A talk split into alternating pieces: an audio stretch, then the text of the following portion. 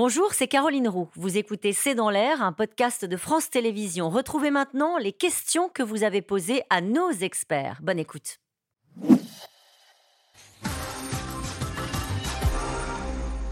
Une question de Gérard dans le Finistère. Que se passerait-il si la Pologne s'affranchissait de l'autorisation de l'Allemagne pour livrer des léopards à l'Ukraine? Bah, Écoutez, alors, c'est le, le, principe de, du contrôle de la réexportation.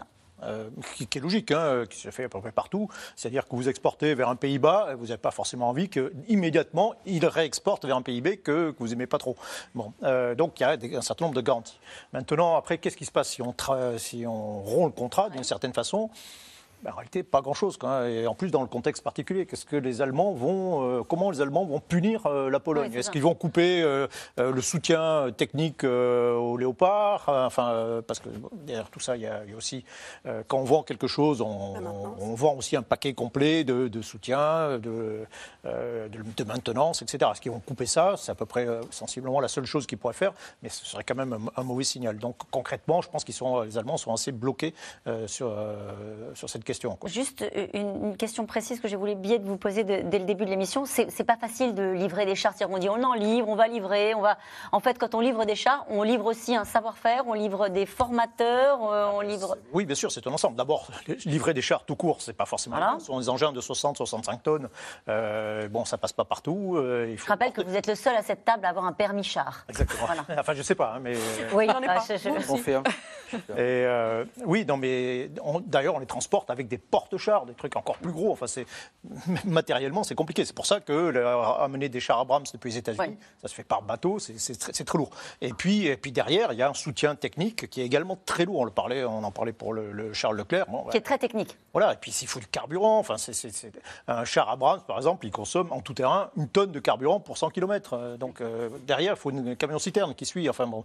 Donc c'est voilà, c'est des engins très puissants, mais c'est aussi extrêmement compliqué. Une lourd. Question d'André dans le Gard. Quand on voit la mésentente des Européens pour envoyer des chars, on peut se demander comment fonctionnerait une défense européenne. Alors oui et, oui et non, parce que d'abord, la défense de l'Europe aujourd'hui, elle est assurée par l'OTAN, par nous tous collectivement, avec les Américains, les Canadiens et les Islandais. Mais la question ne se pose pas. Moi, je, je, me, dis, je me dis souvent, ce qu'il se passerait si tout d'un coup, les États-Unis décidaient avec un Trump 2, un 210, s'il arrivait au pouvoir en janvier 2025, personne ne le sait. Peut-être que ça créerait un électrochoc et que finalement, malgré nos euh, 3 ou 4 modèles de chars différents, nos 15 modèles d'avions, ben, on arriverait à faire quelque chose ensemble parce qu'on serait forcé par les circonstances. Le problème, c'est qu'on compte toujours sur les Américains. L'Allemagne est tétanisée aujourd'hui parce qu'elle ne sait pas concevoir sa sécurité autrement que sous la coupe des États-Unis. L'Allemagne est complètement dans cette situation parce qu'aujourd'hui, elle voit tous les piliers de son modèle de la fin, de, la fin du siècle s'effondrer. Elle devait être défendue par les États-Unis, il y a eu Trump. Elle devait compter sur le gaz russe, eh ben, il y a l'Ukraine. Et elle devait vendre des autos à la Chine. Et ça devient de plus en plus compliqué compliqué. Quand vous avez en plus quelqu'un de relativement faible qui est dans un gouvernement de coalition, je me mets un tout petit peu à la place du chancelier Scholz, c'est quand même pas simple. Pour en revenir à la question de votre téléspectateur, personne ne sait comment ça se passerait, mmh. mais il faut toujours se souvenir que le soutien américain, à un moment, il peut s'arrêter du jour au lendemain. Et quand on a essayé de faire des chars franco-allemands, on a eu du mal. Hein oui, oui. du mal. Bon, je rappelle que c'est le projet en cours. Hein. Oui, bah oui, mais on, ça, ça, avance lentement. Tout, en réalité, tous les projets d'armement, on a aussi un avion futur, on a un char euh, futur. Euh, ça se débloque. Euh, oui. Ouais, ça, ça, ça, bon. ça, grince un peu quand même. Hein. On renouvelle pas. Les Allemands préfèrent acheter des hélicoptères Apache que renouveler le Tigre qu'on a fait en commun. Ils préfèrent acheter des avions américains. bon. Bon. Allez, à l'époque de la guerre informatique, des drones, des missiles, il est surprenant que les chars soient encore considérés comme décisifs, non? euh, bah oui, c'est euh, cette guerre se fait avec du matériel. Tout ça, tous ces engins, c'est des matériels des années 80. Hein. On se fait euh, la guerre avec 80% des équipements euh, qui sont utilisés en Ukraine, et bien globalement en Europe, c'est ça date des années 80. Ça a 40 ans d'âge.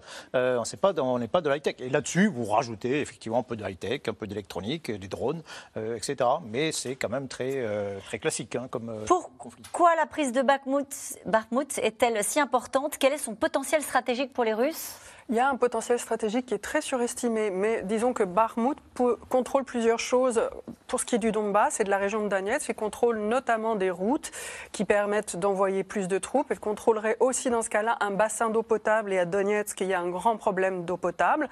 Et puis c'est devenu surtout un point de fixation politique, symbolique. C'est une ville de relativement petite importance qu'on n'arrive pas à prendre. Et c'est pour ça qu'on a vu euh, le, chef des milices Wagner revendiquer la, prise de Soledar, qui est donc un lieu du ciel. Globalement, c'est comme si vous disiez j'ai pas réussi à prendre Paris, mais du coup j'ai pris Clichy-sous-Bois et j'essaye là de prendre Massy-Palaiseau. C'est un peu près ça quand on dit Barmouth, Soledad, Clichy. D'accord. Et c'est pour ça pourrait être un but de guerre, c'est pour poursuivre l'annexion du Donbass en fait, et puis protéger en ce moment, on a entendu que les Russes approchent à nouveau euh, vers Zaporizhia, protéger l'entrée de la Crimée. Donc il pourrait y avoir ce projet-là, mais il n'y a pas une valeur stratégique énorme. Hein. Combien de chars Leclerc possède la France? Combien pourrait-elle en céder sans se mettre en danger? Euh, pour répondre tout de suite à la deuxième question, euh, quasiment aucun. Enfin, ça, dépend ce qu'on appelle se mettre en danger. Euh, voilà, perdre une capacité, c'est quelque chose. Mais, mais autrement, pour répondre plus précisément, on a environ 200 chars.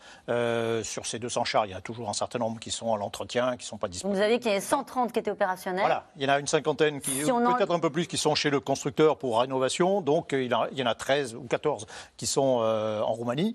donc, voilà, il y a un potentiel de on se met en danger si on en cède une vingtaine? Mais On se met en danger, c'est parce que euh, danger, c'est non, ah. on perd une capacité. Euh, si, si, on envoie 50, 60, voilà, on perd un peu une capacité, char lourd. Bon. bon. En réalité, pour moi, c'est pas, c'est quand même pas, c'est pas décisif. Et si nous étions estoniens, nous aurions livré tout, ça. Mais on se met pas en danger, mais on s'empêche de faire certaines choses. On s'empêche d'aller coopérer et rassurer nos amis, nos alliés roumains. On s'empêche d'aller manœuvrer avec les Estoniens, et on s'empêche aussi d'envoyer des chars Leclerc dans une opération en Afrique ou au Moyen-Orient, parce qu'il ne faut pas oublier que c'est quand même pas sous le contrôle. En Afrique, on est plutôt en pied bagage. Hein. D'accord, mais, on peut envoyer des chars lourds dans des opérations relativement euh, limitées en Afrique ou au Moyen-Orient. On l'a déjà fait, c'est pas inutile, c'est un engin, Michel Golia l'a dit, extrêmement mobile. On peut s'en servir pour beaucoup de choses. Alors c'est vrai, on a l'impression que c'est assimilé à la Seconde Guerre mondiale, ça a été fabriqué, conçu pendant la guerre froide, mais on s'aperçoit que ce type d'engin, bah, pour conquérir euh, et maintenir et contrôler un terrain, bah, c'est pas avec des drones qu'on fait ça. Allez, pourquoi l'Allemagne est-elle si réticente à livrer des chars Léopard à l'Ukraine? Est-ce à cause de sa dépendance au gaz russe, Marion? Euh, Non, la dépendance au gaz russe, c'est plutôt, il y, a, il y, a, plusieurs raisons. Il y a une raison historique, on l'a dit, le fait euh, que ce soit les, le souvenir des Panzers qui, qui rentrent en Russie. Il y a une raison géographique, elle est plus près de l'Ukraine que nous le sommes. Il y a une raison politique, la coalition, une raison économique, en effet, la dépendance énergétique.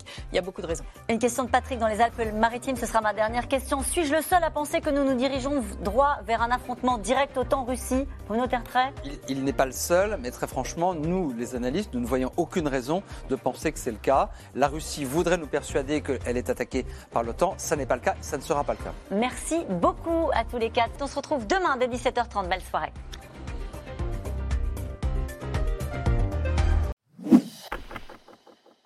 Vous venez d'écouter C'est dans l'air, c'est un podcast France Télévisions. N'hésitez pas à vous abonner. C'est dans l'air est disponible gratuitement sur toutes les plateformes audio, en vidéo disponible sur francetv.fr.